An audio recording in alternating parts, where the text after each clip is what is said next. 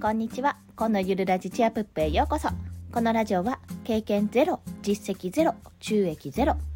2児のママが長時間労働の夫を雇うためゼロから始める収益化ノウハウやライフハックをお届けします。この放送は最近長く眠れるようになってきた0歳児息子の提供でお送りいたします。というようなあのスポンサー提供を言ってみたかっただけのお話です。今日も京都で息子があの胸の中にというか私の腕の中ですねにあの住み着いております。ふがふが聞こえると思いますがどうぞご了承ください。はい。今日のテーマなんですけどもえボイシーパーソナリティを目指すべきでない3つの理由についてお話しします。これですねなかなかちょっとあの尖った内容かなって思われるかもしれないんですけどもあのやるなっていうわけじゃないんでねちょっとお話は聞いていただきたいと思います。まず、えっと、3つの理由をお話しすると1つ目なることを目指してはならない。2つ目自分を売り込む必要性。3つ目ボイシーと一緒に世界を作るイメージ。この3つについて1つずつ解説していきます。まずですねあのボイシーというのはもう皆さんご存知かと思うんですけどもあの日本で今一番有名なのかな？この音声配信のプラットフォームの一つです。で音声配信をしている人でしたら誰でも憧れるボイシーパーソナリティ。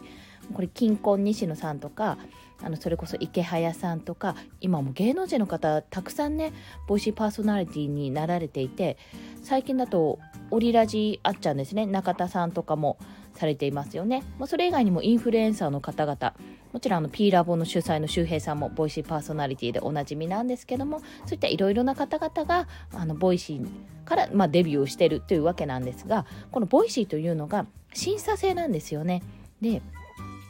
あの審査制でも大体1%今応募はもう自由にできるんですけどもなれるのはほんの1%ぐらいほんの一握りなんですよ、まあ、それでもボイシーのパーソナリティさんって量としてはすごくいっぱいいるなっていう印象なんですがでもねやっぱりなんか狭き門というか登竜門というような形になってるかと思います。でその私もねご多分に漏れずボイシーパーソナリティを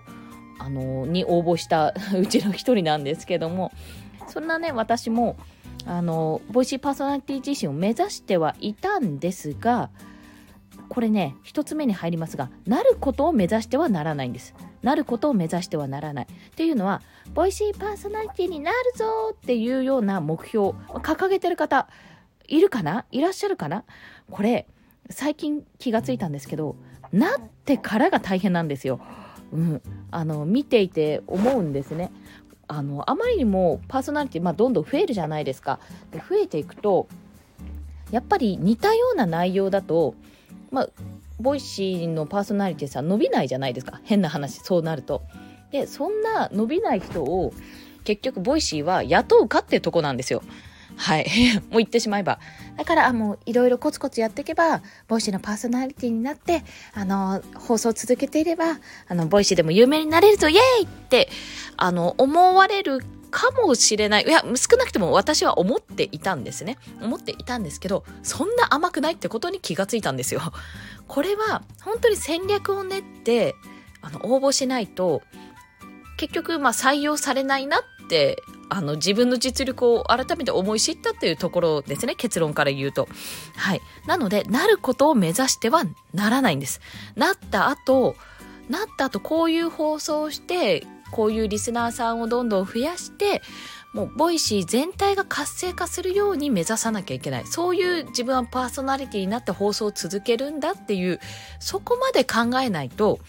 ボイシーパーソナリティを目指してはいけないよっていうそういったところです。一つ目は。はい。もうざっくり言うとそういうことです。で、二つ目が続くんですが、自分を売り込む必要性なんです。でここで、要はパーソナリティを、になることだけを目指さないで、なってからのことを考えなきゃいけないってことに入ります。その、ひゅ、ん？フューズ？ヒューズ？フェーズ、フェーズです。フェーズに入るわけですよ。いやも出てこなかった言葉が。で、そこで自分を売り込む必要性が出てくるわけですね。この自己理解とか、あの、自己紹介文を作る3つのメリットっていうような放送回を私したことがあるんですけども、それと同じで、チャンスはいつ来るかわからないんです。あの、またね、クラブハウスで以前あったボイシースカウトキャラバンっていうのがあったんですよ。要はクラブハウスでボイシーのパーソナリティになりたい人って手挙げてみたいな感じで多分言われて私入ってないんで分かんないんですけどでまあそこでオーディションですよね。公開オーディションするわけですよ。であのボイシーの緒方さんがじゃああなたとあなたとあなたよろしくお願いしますっていうような採用しますっていうような形になってデビューした方が何名かいらっしゃるんですね。あのそういったことがあったんですよ。私は事実そういうことがあったって事実しか実は知らないんですけども。でもいつ何時そういう可能性があるかどうかわからないんですね。ボイシーって自分からあのなりたい人っていうと応募するんですけど応募フォームがあるんですがそこで売り込むことももちろん大事ですけどいつ何時このボイシーボイシーとつながれるかもきっかけがあるかもっていうことを考えていかないと結局チャンスがあってもまあ、あの、あ、この人はまだ未熟だなとか、この人はまだまだだなって思われて、チャンスをふいにしてしまうんですね。なので、まあこれもリンク貼りますが自己紹介文を作っておくことがまず大事なのとそれと合わせて自分がボイシーで、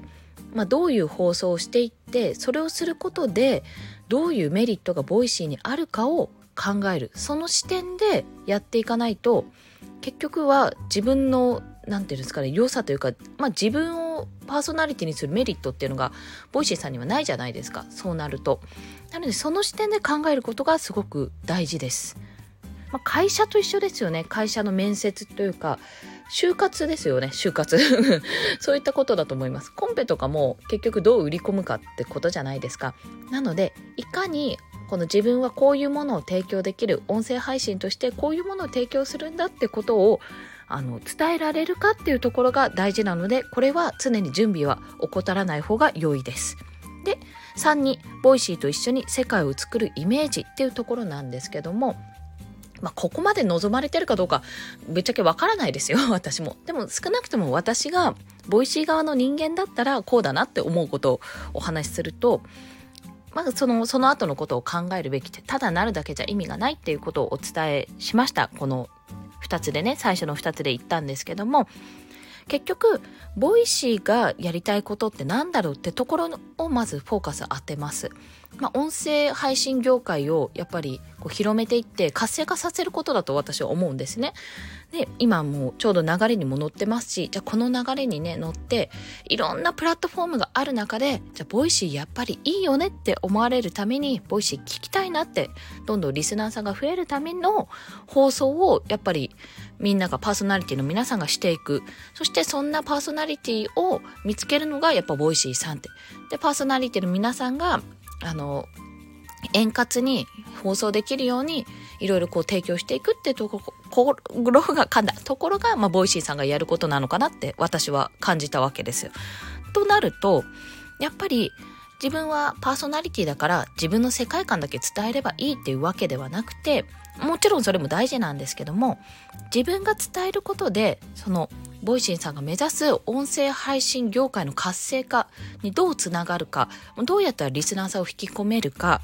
どうやったらまあ楽しいこの音声配信、まあ、ためになるというかもうプラスになる音声配信を伝えていけるか発信できるかっていうそういったところを一緒に考えて世界を作るイメージで臨むそこが大事だと思います。まあ大事ですね。少なくとも私が Voicy さん側だったらそう思うっていう、本当に、本当にもう、その、想像でしかない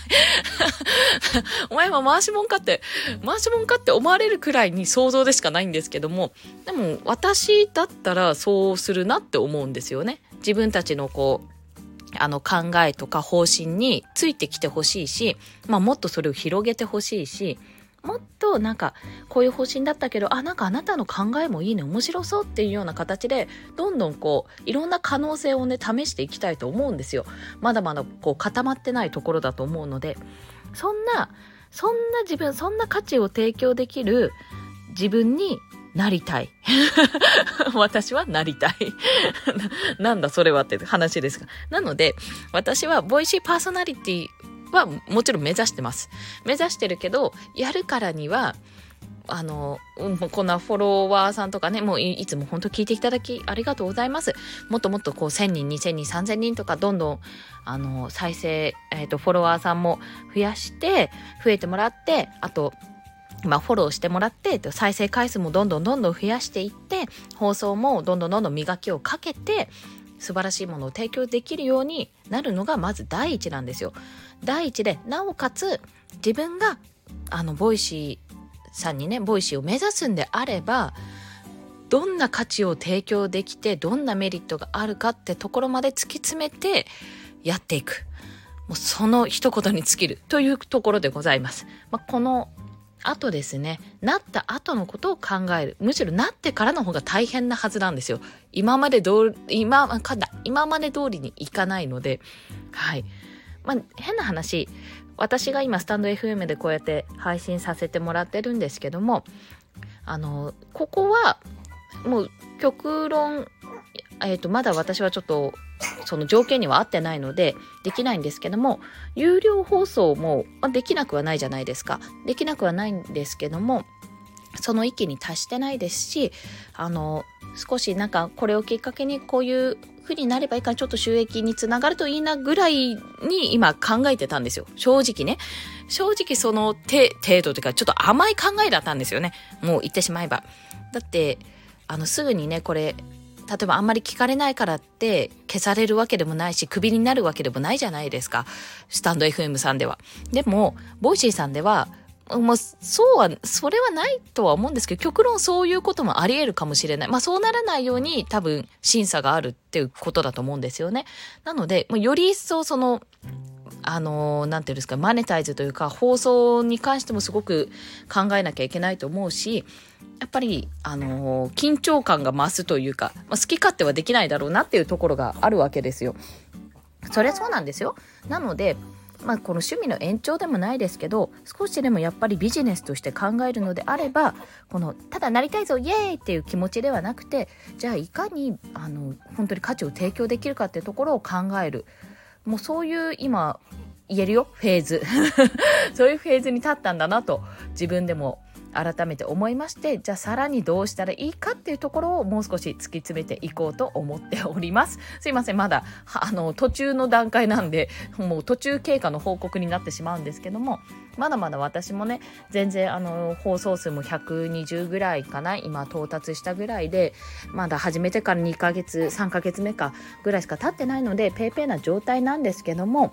あのやっぱりチャンスは逃したくないのでいつでもできるように準備は整えて臨んでいきたいと、そう思ったお話でございました。はい。いかがでしたでしょうか？ Voicy パーソナリティを噛んだ、目指すべきでない3つの理由。まあ、どんでん返しというか、ちゃぶ台返しみたいなんですけども、まあ、これは1、なることを目指してはならない。2、自分を売り込む必要性。3、Voicy と一緒に世界を作るイメージ。要は、あの、本当に、 Voicy 側の立場で見て考えてどういうものを提供できるかそんな自分にまずならねばならないっていうところにそういうフェーズに入ってきたよというそういったお話でございました。はいそして最後に合わせて聞きたいなんですけどもません息子がふがふが言い出したんですが合わせて聞きたいは最初の方に申し上げた過去の、えっと、自己紹介文を作る3つのメリットかな ?3 つの得かな？そういった放送回があるので、そちらのリンクを貼っておきます。また、あとこれは著書、書籍なんですけども、あの、社会派ブロガーのチキリンさんが出されている本で、マーケット感覚を身につけようっていう本があるんですね。これは、あの、収益化を目指す方、まあ、これからビジネスを始めたい方、にとって非常に重要な視点についてお話ししてるんですよ。マーケット感覚っていうところなんですけどこれをあの身につけることで世界がやっぱりガラッと変わります。視界が変わりますね。視界が、うん、そういったあの内容となっております。どちらかというと、もう始めてる方というより、これから始めたい方に向けかなと私は思いますので、そちらのリンクも合わせて貼ります。で、これ Audible 版でで実は出てて、私もびっくりしたんですけども、あの、 Audible 版聞いてみたんですよ。そしたら、聴書、聴者か、著者の方が、女性だからか、ナレーターも女性の方で、またそれはそれで新鮮で、あの、すごく聞きやすかったです。であの図何々って書いてあってえなんか図じゃ読めないじゃんって思ってたらちゃんとそれもついてるんですよね。浅はかでした。確認しましたその後に。はい。まあそういった形であの Audible 版でも出ておりますのでよろしければお聞きください。あのまだね Amazon オーディブル経験されてない方は1ヶ月無料で聞けるのでもしよろしければどうぞ。それではお聞きくださりありがとうございました。コンでした。ではまた。